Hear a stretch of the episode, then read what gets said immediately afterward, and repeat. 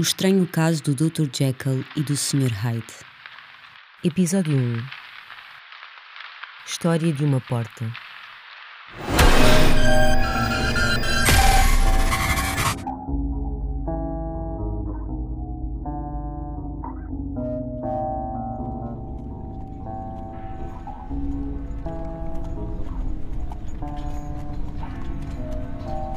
O advogado Utterson era um homem de fisionomia enrugada que nunca o mais leve sorriso aclarava. Era frio, pouco generoso e também parco no falar. Nada expansivo quanto a sentimentos. Magro e alto, tinha, no entanto, apesar de toda a sua secura e rispidez, alguma coisa que o tornava estimado. Quando estava junto dos amigos e o vinho lhe agradava, brilhava-lhe nos olhos um clarão de humanidade Nada se lhe revelava nas palavras, mas todos lhe percebiam no ar satisfeito que tomava depois de um bom jantar e, sobretudo, na maneira por que vivia. Era duro consigo mesmo. Bebia gin quando estava sozinho para contrariar a predileção pelos vinhos. Gostava imenso de teatro e havia 20 anos que não entrava em nenhum. Para os outros era extraordinariamente tolerante. E parecia que algumas vezes, além do espanto, sentia inveja pelo valor que demonstravam os que praticavam o mal. Em qualquer caso, estava sempre disposto a ajudar, nunca a censurar. Tenho certas tendências para a heresia de Caim. Deixo os meus irmãos irem ter ao inferno como melhor lhes aprouver. Com este modo de ver, cabia-lhe quase sempre em sorte ser o último amigo decente e a última boa companhia dos desgraçados que se perdiam. E enquanto o vinham procurar, nunca mostrava ao recebê-los a menor alteração uma tal atitude, na realidade, não era muito difícil para Utterson, dada a sua reserva natural. Mas mesmo as suas amizades pareciam todas assentes numa igual universalidade de compreensão e de perdão. É característica dos homens modestos aceitarem os amigos que o acaso lhes oferece. E era este exatamente o caminho que o advogado sempre tinha seguido. Os amigos ou eram seus parentes ou gente conhecida desde há muito. Nele, a afeição desenvolvia-se à maneira da era, pelo andar do tempo sem tomar grandes cuidados com a escolha da parede e do tronco a que havia de prender-se. Assim se podia explicar, sem dúvida, a amizade que unia a Richard Enfield, seu parente afastado e um dos homens mais conhecidos da cidade.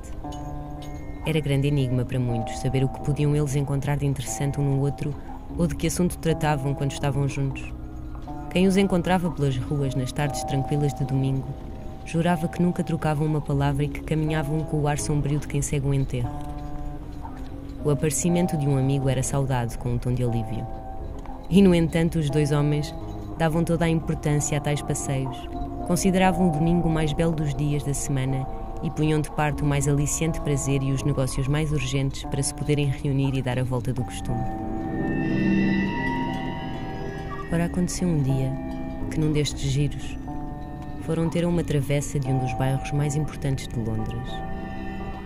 A ruela ao domingo era sossegada e silenciosa, mas nos dias de semana tinha um considerável movimento.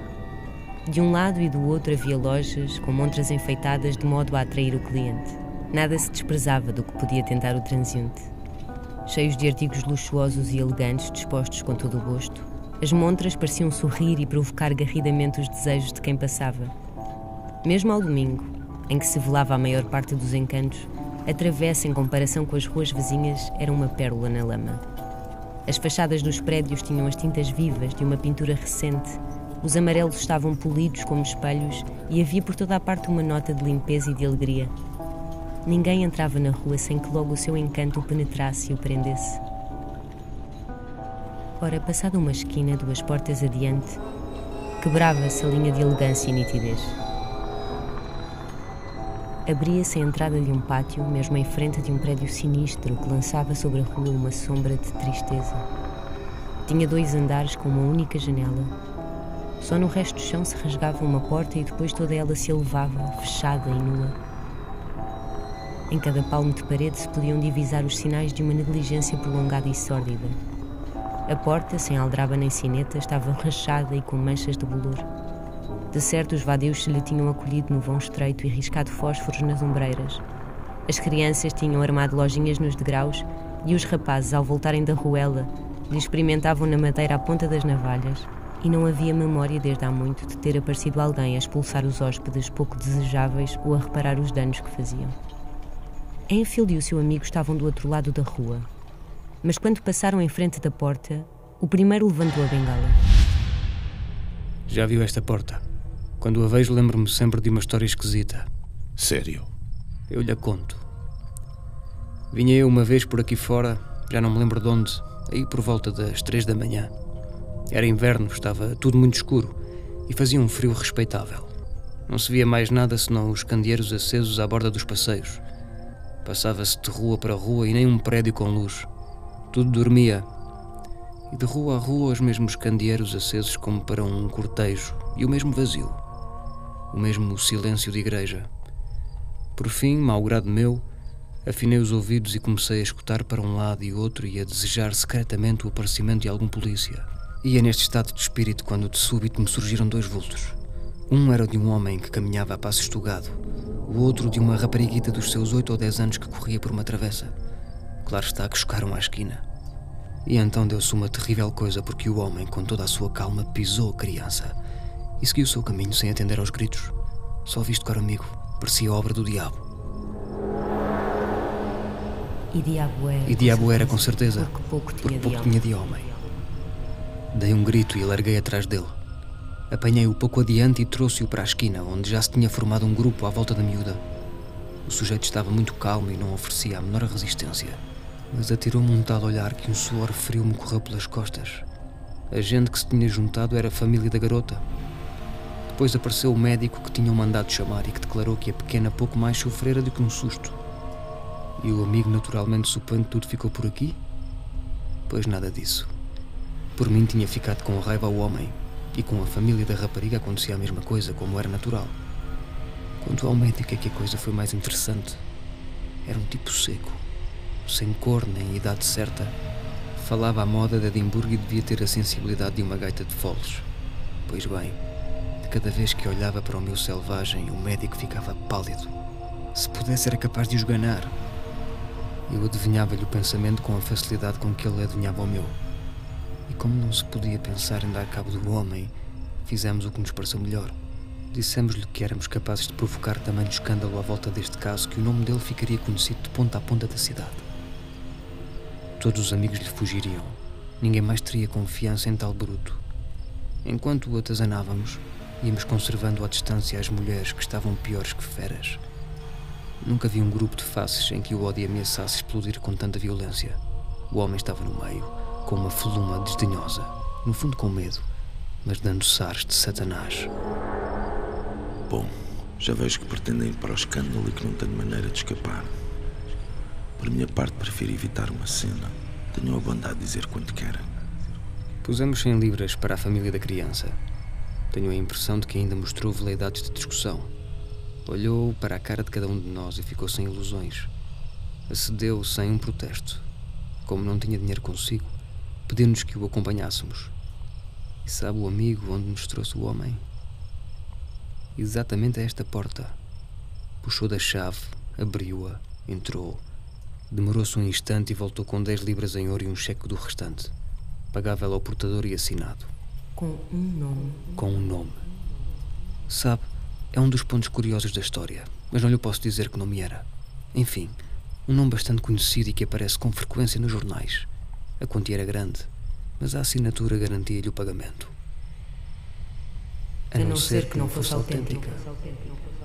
Foi o que observei ao homenzinho. Esteja descansado. Fico consigo até abrir o banco e vamos os dois receber o cheque. Foi o que fizemos. Fomos todos. Eu, o médico, o pai da miúda e o cavalheiro. Para a minha casa, onde passamos o resto da noite. Depois do almoço saímos para o banco. Eu mesmo entreguei o cheque e preveni o empregado de que suspeitava de que o cheque era falso. Qual história? De uma autenticidade absoluta. É boa. Pois é muito esquisito. Você não imagina. O homem era uma coisa horrível. Insuportável. Insuportável. Um patife de alto calibre. A pessoa que passou o cheque é uma joia conhecida, como já lhe disse, e que toda a gente tem na conta de honesta e bondosa. A minha hipótese é esta. Trata-se de um caso de chantagem. O selvagem obrigou o outro a dar-lhe dinheiro para que não revele qualquer pecadinho de mocidade. Em todo o caso, também não se explica tudo. E a pessoa que assinou o cheque vive aqui? Parece-lhe bom sítio? Não. Mora aí numa praça qualquer, não sei bem onde. E diga-me você uma coisa, amigo Enfield. Nunca se meteu em averiguações acerca da porta? Bem vê, não tenho grande gosto por me pôr a fazer interrogatórios. Cheira a dia de juízo. Fazer uma pergunta é como atirar uma pedra do cimo de um monte. Uma bate na outra, depois vai outra e ainda outra. Por fim, há um pobre diabo qualquer que apanha com uma pedrada na cabeça e a família tem de lhe fazer o enterro. A minha regra é esta: quanto maior o mistério, menos perguntas. Boa regra. Mas tenho andado por aqui à volta. Isto parece com tudo menos com uma casa. Não há mais porta nenhuma, ninguém entra, ninguém sai. A não ser lá de longe a longe o Senhor da Aventura. No primeiro andar há três janelas que dão para um pátio, por baixo nenhuma. Ora, as janelas estão sempre fechadas, mas não limpas. Há também uma chaminé que, em geral, deita fumo. Logo mora lá alguém. Mas mesmo assim não é seguro, porque os prédios à volta do pátio estão tão juntos que não se sabe onde começa um e acaba o outro. Sem dúvida nenhuma, Enfield, a sua regra é excelente. Está a parecer-me que sim. Em todo o caso, sempre há uma coisa que quero perguntar-lhe. Pode dizer-me o nome do homem que derrubou a petisa? Não vejo inconveniente nisso. Chama-se Hyde. Hyde. E que aspecto tinha? Isso agora é que não é fácil de descrever. Mas calculo você um sujeito com uma cara de poucos amigos, com certos aspectos desagradáveis. Palavra, nunca vi ninguém tão antipático e, no entanto, se me perguntarem porquê, não sei responder. Deve ser aleijado. Dá toda a impressão de que é aleijado. Dá toda a impressão de que é aleijado. Mas onde? É um bicharuco É um bicharoco extraordinário. Mas também não sei porquê. Bem vê, é impossível descrevê-lo. E eu estou a vê-lo tão bem como se eu estivesse aqui diante de mim. Você tem a certeza de que ele puxou de uma chave? Homem, Claro. O que lhe estou a perguntar deve parecer-lhe estranho. Mas vou falar-lhe com toda a franqueza. Já sei o nome do outro. A sua história é bem interessante. Peço-lhe que veja bem se não se enganou em nenhum pormenor. o que eu acho é que você me devia ter avisado. Mas o que contei é absolutamente exato. Exato demais. O homem tinha a chave e tem-na ainda, porque se serviu dela há coisa de uma semana. É uma boa lição para não ser linguareiro. Ouça, Utterson, vamos combinar que nunca mais falamos disto. Entendido.